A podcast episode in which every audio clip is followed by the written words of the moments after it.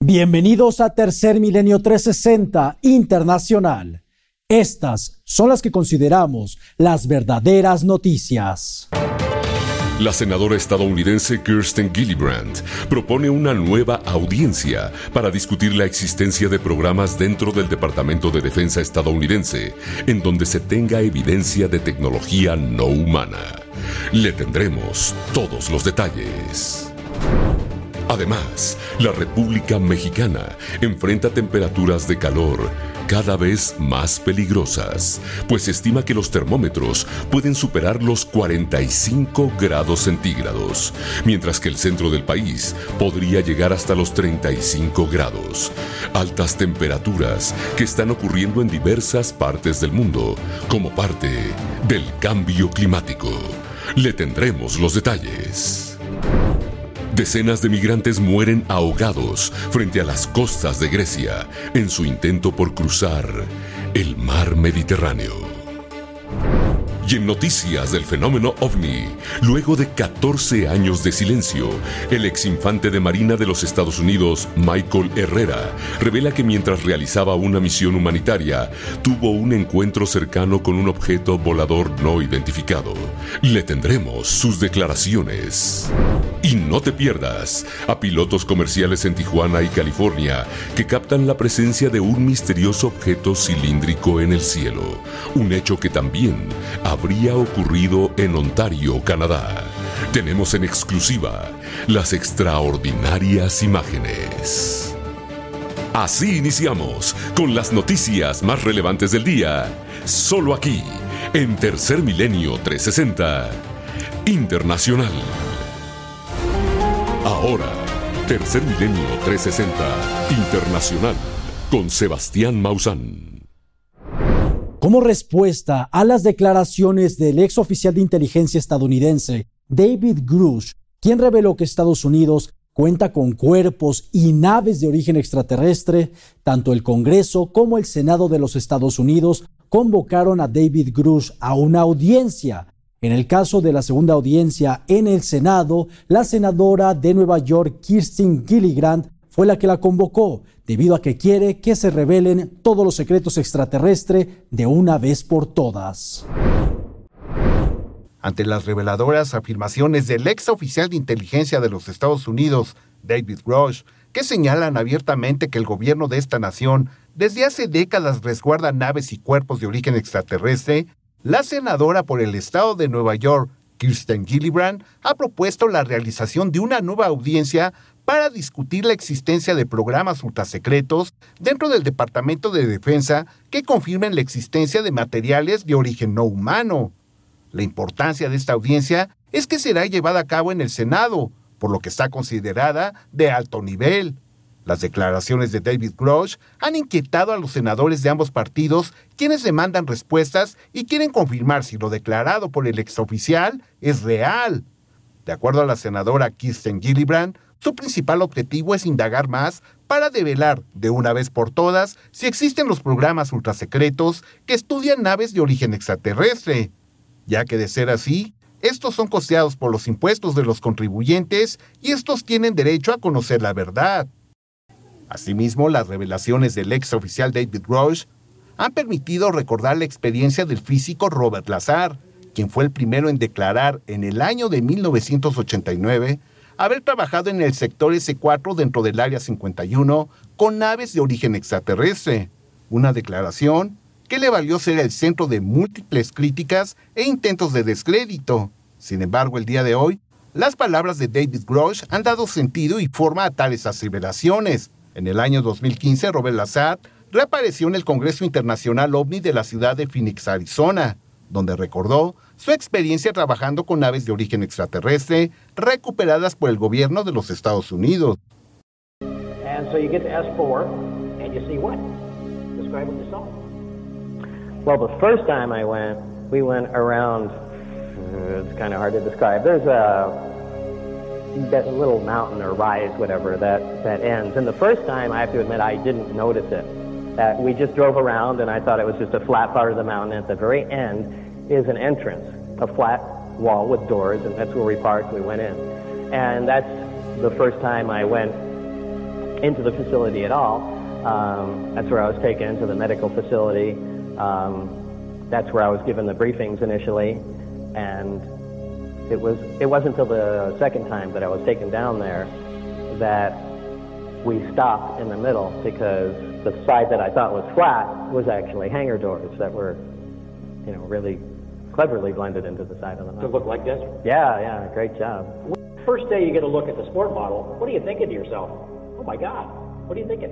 No, it was flying saucer did not, alien flying saucer did not enter my mind. It, Oh, it was, yeah, it was exactly the opposite that, uh, well, this explains all the UFO sightings that, you know, we have some field propulsion technology.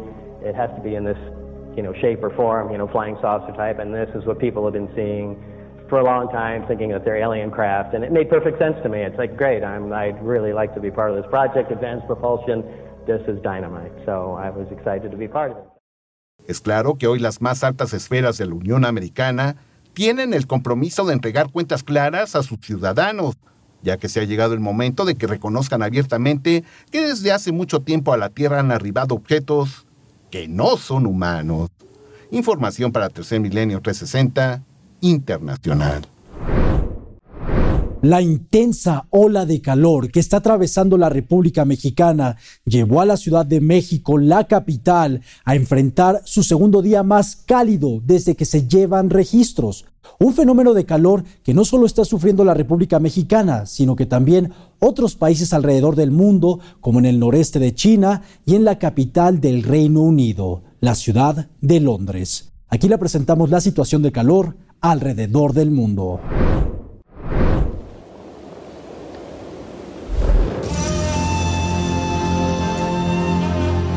La tercera ola de calor en México continúa, trayendo consigo muy altas temperaturas para distintas entidades del país. La CONAGUA, Comisión Nacional del Agua, ha informado que los termómetros registrarán temperaturas superiores a los 40 grados Celsius en 22 estados, registros que se mantendrán hasta el 18 de junio, cuando se termine esta ola de calor que azota a todo el territorio mexicano, en donde estados como Sinaloa, Coahuila, Nuevo León y Tamaulipas tendrán temperaturas superiores a los 45 grados Celsius.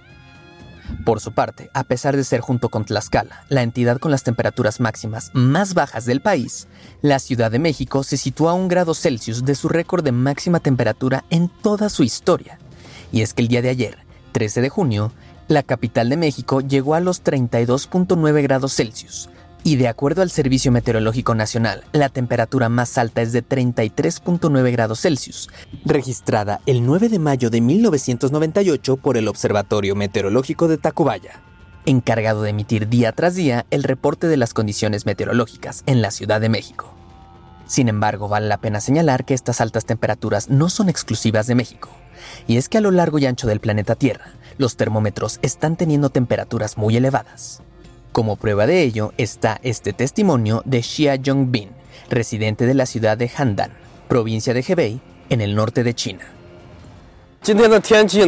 Hoy hace demasiado calor. Es como estar en una estufa cuando estás bajo la luz del sol. Siento demasiado calor para respirar cuando camino solo unos pocos pasos.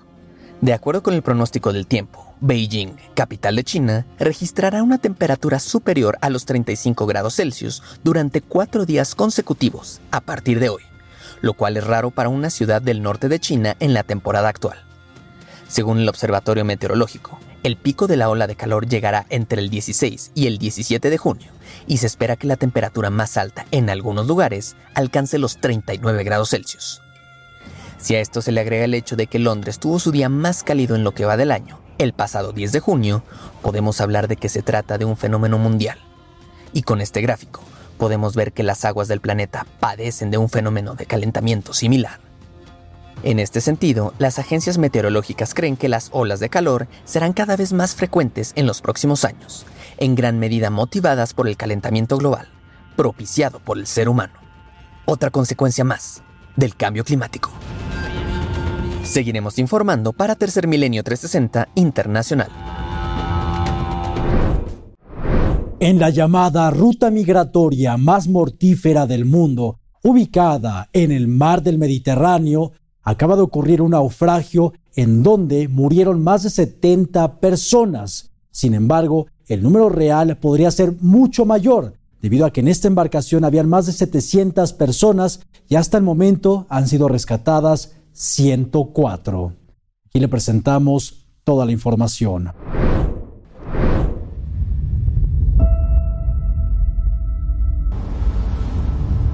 Grecia es otra de las principales rutas de entrada para los migrantes que vienen de Oriente Medio, Asia y África que buscan llegar a la Unión Europea por medio del mar Mediterráneo. Y es que por la mañana del día de hoy se ha reportado el naufragio más mortífero de este año en las costas de Grecia, pues migrantes que zarparon desde la ciudad de Tobruk, en Libia, a bordo de un barco pesquero tuvieron que ser rescatados luego de que el barco volcara en las cercanías de las costas griegas. Se presume que hasta 79 personas perdieron la vida tras ahogarse, aunque esta es una cifra que puede ser aún mayor, pues de acuerdo con los testimonios de los sobrevivientes y los guardacostas griegos, 750 personas iban a bordo de este barco. Escuchemos. Me temo que el número de víctimas será mayor porque el número de personas a bordo era mucho mayor que la capacidad que se debería permitir para este barco. Uno a uno, los 104 migrantes que fueron rescatados por los guardacostas griegos desembarcaron en el puerto de Kalamata, para después quedarse en un almacén mientras las labores de búsqueda continúan. La mayoría de estos migrantes provenientes de Afganistán y Pakistán se encuentran estables, sin embargo, esta es una situación verdaderamente crítica que se incrementa con el paso de los días. De hecho, es una situación trágica, una situación muy difícil con un gran número de náufragos, un número que creo no hemos enfrentado en el pasado en tal medida y volumen. Este naufragio, además de ser el más letal del año para Grecia, es el segundo más mortífero en Europa pues en febrero una embarcación de madera se estrelló en las costas italianas causando la muerte de 96 personas. Además, en lo que va del año, 72 mil migrantes han cruzado a tierras europeas por la ruta del Mediterráneo, una situación que ha instado a las Naciones Unidas a pedir la cooperación mundial para frenar el masivo éxodo migratorio en el mar del Mediterráneo. Tenemos los instrumentos, el Pacto Mundial sobre Migración y el Derecho Internacional de los Refugiados. Es una cuestión, en cierto modo, de liderazgo político, coraje y determinación política. Seguiremos informando para Tercer Milenio 360 Internacional. Estamos de regreso en la televisión. A partir del domingo 18 de junio presentaremos el programa Tercer Milenio a las 8 de la noche a las 20 horas por el canal 6 de televisión de multimedios. A partir del 2 de julio, todos los domingos, un nuevo programa, Jaime Maussan presenta, por el canal 9 de Televisa a las 10 de la noche. Y al día siguiente, es decir, el lunes 3 de julio, iniciaremos Tercer Milenio 360 Internacional, de lunes a viernes a las 3 de la tarde. No se los vaya a perder. Y una noticia más, muy próximamente con un canal de televisión dedicado a los temas que tratamos, que manejamos e investigamos en esta organización. No se lo vaya a perder. Muchísimas gracias. El día de hoy ocurrieron ataques con misiles rusos provenientes de embarcaciones que se encontraban en el Mar Negro. Estos misiles impactaron la ciudad de Odessa al sur de Ucrania y la región del Donetsk, dejando muertes y destrucción. Aquí le presentamos toda la información.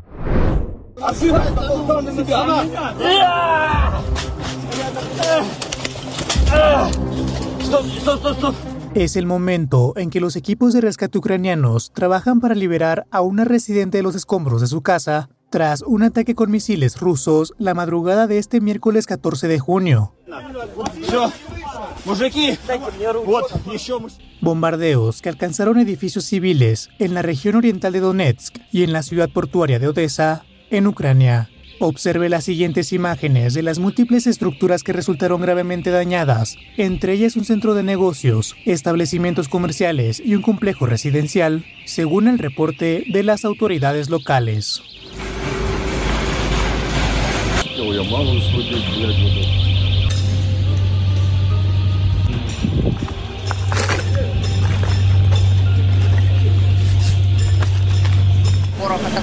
El enemigo atacó la región de Odessa con misiles disparados desde el Mar Negro.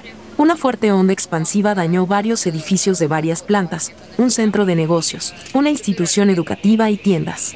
Un combate aéreo tuvo lugar en el centro de la ciudad de Odessa y seis personas resultaron heridas en este edificio.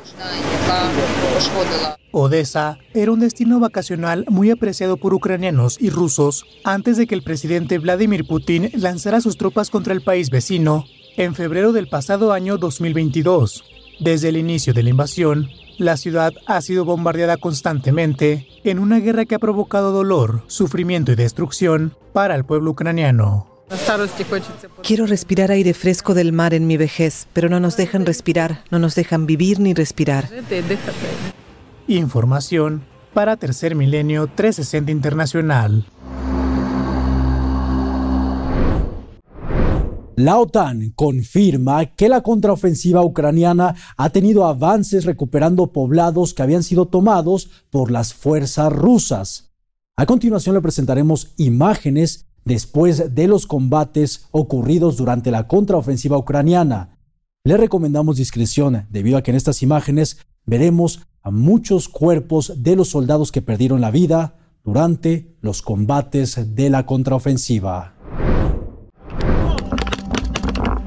El ejército ucraniano continúa con su avance durante la contraofensiva ucraniana hacia la región de Zaporilla, durante la cual ha logrado reconquistar una extensión territorial de 90 kilómetros cuadrados, esto mientras las tropas rusas mantienen sus líneas defensivas. Los avances ucranianos han podido ser confirmados por el secretario general de la OTAN, Jens Stoltenberg, quien dijera que Ucrania ha logrado avances. Estas fueron sus declaraciones. Nosotros los ministros de defensa de la OTAN nos reunimos mientras Ucrania lleva a cabo una gran contraofensiva. Todavía es pronto y no sabemos si será un punto de inflexión en la guerra, pero vemos que los ucranianos están haciendo avances y liberando más tierra. Pero a pesar de las declaraciones tanto ucranianas y de la OTAN, el presidente ruso Vladimir Putin, hablando con blogueros militares rusos, ha dicho que las pérdidas ucranianas tanto de equipo militar como de personal podrían llegar a ser catastróficas. Estas fueron sus palabras. Esta es una contraofensiva masiva, están usando reservas estratégicas que estaban preparadas para esta tarea, perdieron más de 160 tanques, nosotros perdimos 54 tanques y algunos de ellos están sujetos a restauración y reparación. Sus pérdidas se acercan a un nivel que podría describirse como catastrófico. Vladimir Putin, presidente de Rusia. Lo cierto es que a pesar de que en las altas esferas políticas se hable más o menos sobre la contraofensiva, las batallas se han vuelto cada vez más violentas y sangrientas. Con un número sin precedentes de tropas movilizadas de ambos bandos, los constantes enfrentamientos ya han dejado miles de muertos más en suelo ucraniano. Prueba de esto es un video grabado en Storozheve, un pequeño pueblo recientemente recuperado por Ucrania, en el que se pueden ver los restos de un soldado ruso, así como un tanque quemado durante el video también se pueden observar más cadáveres. Un soldado anónimo ucraniano nos cuenta brevemente sobre su victoria. Hace tres días liberamos la aldea de Storoseve. Pueden ver por sí mismos cómo se logró. Pueden ver a los rusos muertos. Gloria a Ucrania. Sin duda alguna, los combates en el este y sureste de Ucrania han vuelto a alcanzar una intensidad no vista desde hace meses, y los cuales han llevado a la guerra ruso-ucraniana a una nueva etapa. Información para Tercer Milenio 360 Internacional. Más de 60.000 personas han sido evacuadas en la India y Pakistán debido a que el ciclón categoría 2 Joy se pronostica tocará tierra en las próximas horas del día jueves. Aquí le presentamos el reporte completo del ciclón Joy. Uno de los ciclones más fuertes registrados se está aproximando a las costas de la India y Pakistán, en el Océano Índico. Se trata del ciclón Joy, que hasta el momento se ha fortalecido y se encuentra en fase 2 con vientos de hasta 135 kilómetros por hora. Se espera que este ciclón toque tierra el día de mañana jueves 15 de junio en su etapa más fuerte. De acuerdo al Departamento Meteorológico de la India, se espera que el ciclón Biparjoy genere lluvias torrenciales, vientos severos y olas de hasta 3 metros en la costa del Mar de Arabia. Escuchemos las declaraciones del encargado nacional de manejo de desastres pakistaní, el teniente general Inam Hardir. Hemos evacuado a más de 62 mil personas de las zonas costeras a refugios temporales. Contamos hasta el momento con 75 albergues y personal militar ya ha arribado para auxiliar a la población civil. Sin embargo, hasta el momento ya se tiene registro de siete fallecimientos por las fuertes lluvias e inundaciones recientes. Recordemos también que esta zona se encuentra aún recuperándose de las inundaciones récord que sufrieron el año pasado y que empeoraron por el cambio climático. Por lo que las acciones preventivas ante la llegada de este ciclón serán clave para evitar más decesos mortales y reducir los daños materiales. Seguiremos informando para Tercer Milenio 360 Internacional.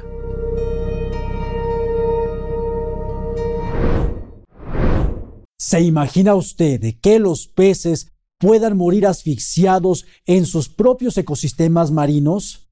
Esto sucede cuando la elevación de la temperatura de los mares acaba con el oxígeno dentro del agua.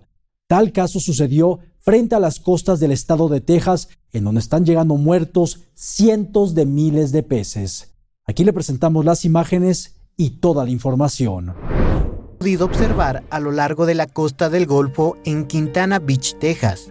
Ejemplares como truchas, lubinas o bagres cubrían las orillas de esta playa.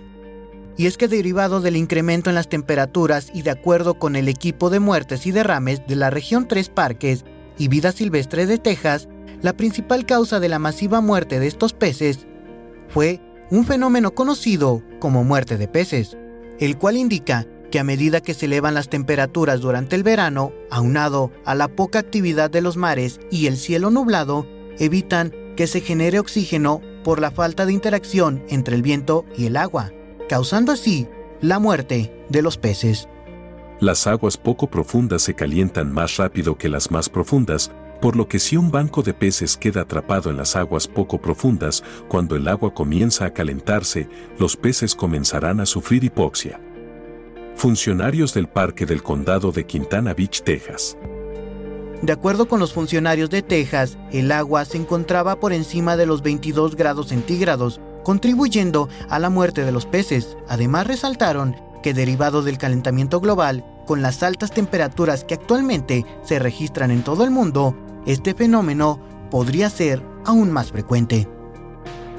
Se espera que en los próximos días el mar arrastre lo que queda de los peces muertos al interior del Golfo. Información para Tercer Milenio 360 Internacional.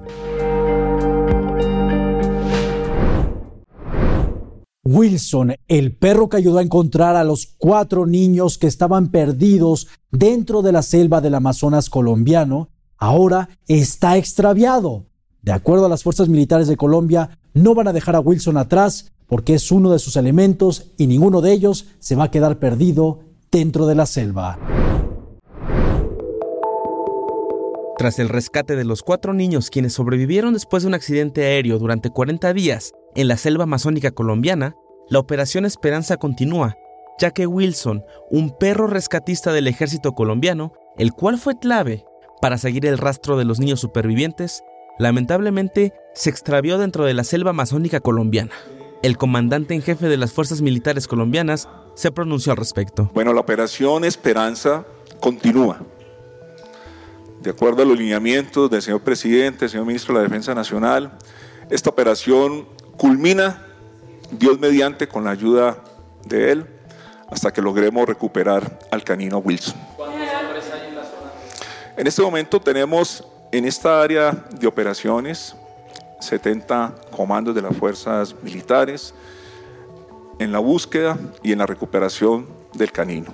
Según los informes, Wilson un pastor belga de 6 años, miembro del escuadrón de búsqueda y rescate de las fuerzas militares colombianas, se habría desorientado y extraviado durante la búsqueda de los niños a tres semanas de la Operación Esperanza debido a la densidad de la selva colombiana. Es importante mencionar que Wilson fue quien encontró varios de los rastros que los niños fueron dejando para poder ser encontrados.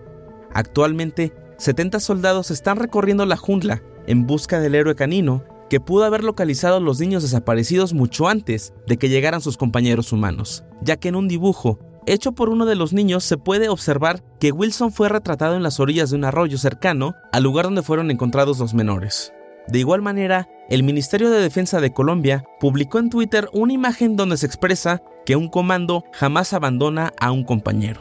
Christian David Lara, el soldado quien ha adiestrado a Wilson desde que era un cachorro en entrenamiento, comentó. Jamás se abandona un compañero, sin importar quién sea. Wilson es mi mejor amigo. Vamos por Wilson, lo vamos a traer de vuelta a casa. Christian David Lara, miembro del Escuadrón de Búsqueda y Rescate de las Fuerzas Militares Colombianas.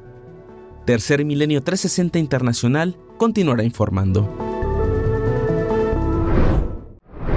El Servicio Nacional de Salud del Reino Unido da a conocer un examen de sangre que ayuda a detectar más de 50 tipos de cáncer en las personas. Un avance que tiene muy motivados a los médicos en el mundo, debido a que la detección temprana del cáncer puede ayudar a salvar muchas vidas humanas. La prometedora prueba llamada Gallery, creada por científicos de todo el mundo, es un novedoso examen de sangre que puede detectar más de 50 tipos de cáncer, un invento que ha logrado detectar a tiempo esta enfermedad antes de que avance y haga metástasis en el cuerpo humano, y que está logrando salvar miles de vidas a nivel internacional. De acuerdo con un estudio realizado a 5.000 pacientes por el Servicio Nacional de Salud del Reino Unido, la prueba de sangre Gallery pudo detectar correctamente dos de cada tres casos de cáncer en estas personas, además de identificar el lugar exacto del cuerpo donde se originó el cáncer. Habla el doctor Niels Alam, del Centro Alemán de Investigación Oncológica. Estas pruebas tienen una función específica, pues existen patrones que típicamente solo se encuentran en cánceres. Así que cuando las células tumorales hacen que se presente una anomalía específica en el ADN, gracias a su diseño, esta prueba puede detectar esas anomalías. Aunque la prueba de sangre Gallery es hasta un 85% confiable, en la mayor parte de los casos ha podido detectar diferentes tipos de cáncer de manera precisa una herramienta que está sirviendo a los médicos de todo el mundo para detectar más rápidamente la aparición temprana del cáncer, pero también a realizar más y mejores estudios en sus pacientes para lograr frenar la expansión e invasión del cáncer. Información para Tercer Milenio 360 Internacional.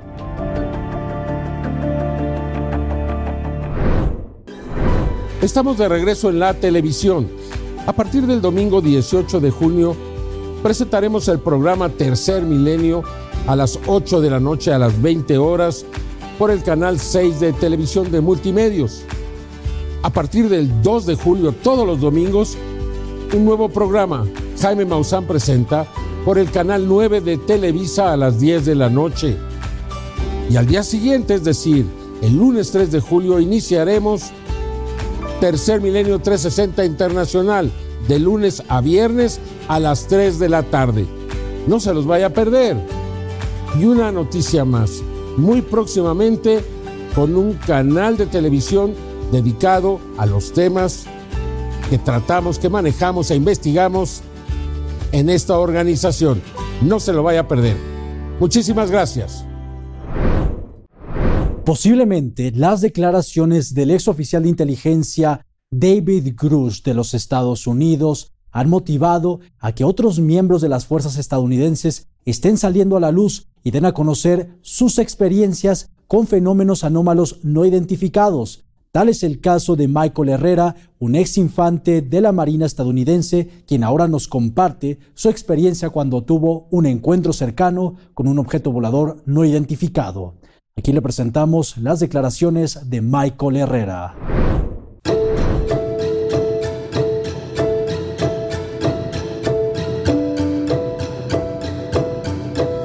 Tras 14 años de guardar el silencio, el exinfante de la Marina de los Estados Unidos, Michael Herrera, decidió hacer público su encuentro cercano con un objeto volador no identificado, con forma de disco, mientras realizaba una misión de ayuda humanitaria. Recientemente, el militar retirado afirmó que él y cinco compañeros vieron un objeto volador mientras prestaban servicio en Indonesia en el 2009 y fue amenazado a punta de pistola por fuerzas estadounidenses no identificadas en el lugar para no hablar del incidente. Habla Michael Herrera. Cuando llegamos al punto alto, tomé mi videocámara y volteé al norte, que era cuesta abajo y ahí mismo algo sobresalía como un pulgar, especialmente en la jungla, todo eso que conoces como vegetación, cosas verdes. Y era algo que sobresalía tanto que siempre estará grabado en mi mente el resto de mi vida. Han sido 14 años, algo que estaba girando y cambiaba de colores, como un gris mate claro, así como un negro mate, entre esos, y era muy suave. Todos nos miramos y decidimos investigar. Herrera afirmó que tomó fotografías y videos del ovni antes de acercarse a él. Y los marinos se percataron que no tenían comunicación de ningún tipo. Sin embargo, al acercarse a solo 150 metros del objeto discoidal, fueron detenidos por un grupo paramilitar con equipos estadounidenses que los amenazaron. Habla Michael Herrera. Nos empezaron a gritar, preguntando qué hacíamos ahí, quién nos lo permitió, con quién estábamos. Nos amenazaron con matarnos ahí mismo, que nos perderían en la selva o que podrían lanzarnos de un helicóptero si quisieran. Fue muy estresante en ese punto, viendo los rostros de mis compañeros.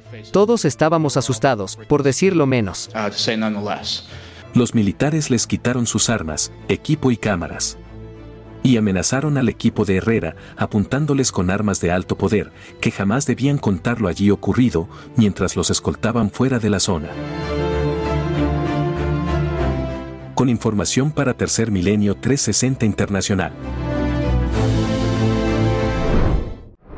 Dos pilotos aéreos, uno en Fresno, California y otro en Tijuana, Baja California Norte, lograron captar a un enorme cilindro pasando muy cerca de ellos. Las imágenes nos las hizo llegar el piloto Julio Darwish y aquí se las presentamos.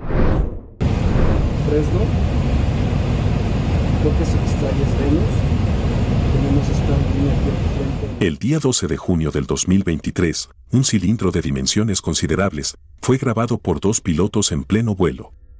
El primero de ellos, en su descenso a la ciudad de Tijuana en México, y el segundo, también al descender en la ciudad de Fresno, California, en los Estados Unidos. La primera grabación fue obtenida desde la cabina del avión por el piloto con su teléfono celular justo en el descenso a la ciudad de Tijuana a las 23 horas.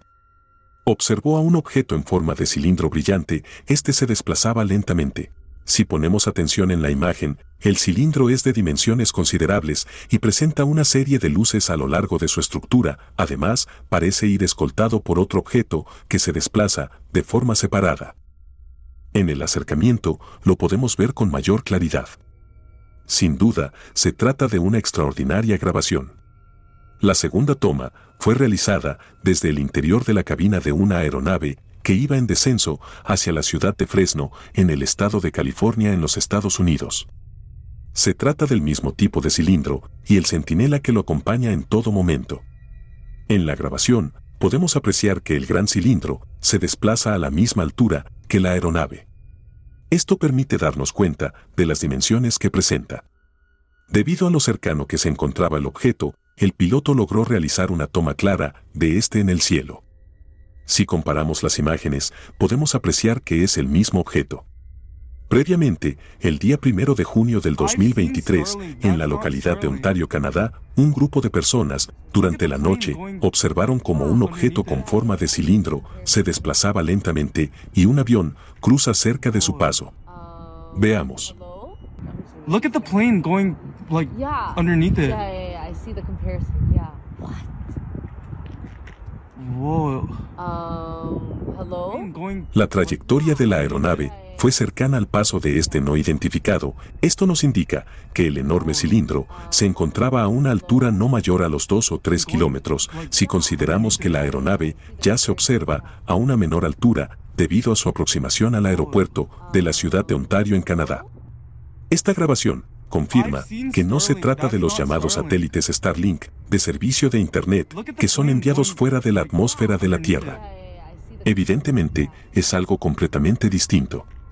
Tal y como ocurrió en esta grabación del 25 de mayo del 2021 sobre los Estados Unidos. Se aprecia el cilindro y también al objeto que lo acompaña en todo momento. La toma se registró por medio de un lente de visión nocturna y debido a esto cuenta con una gran resolución.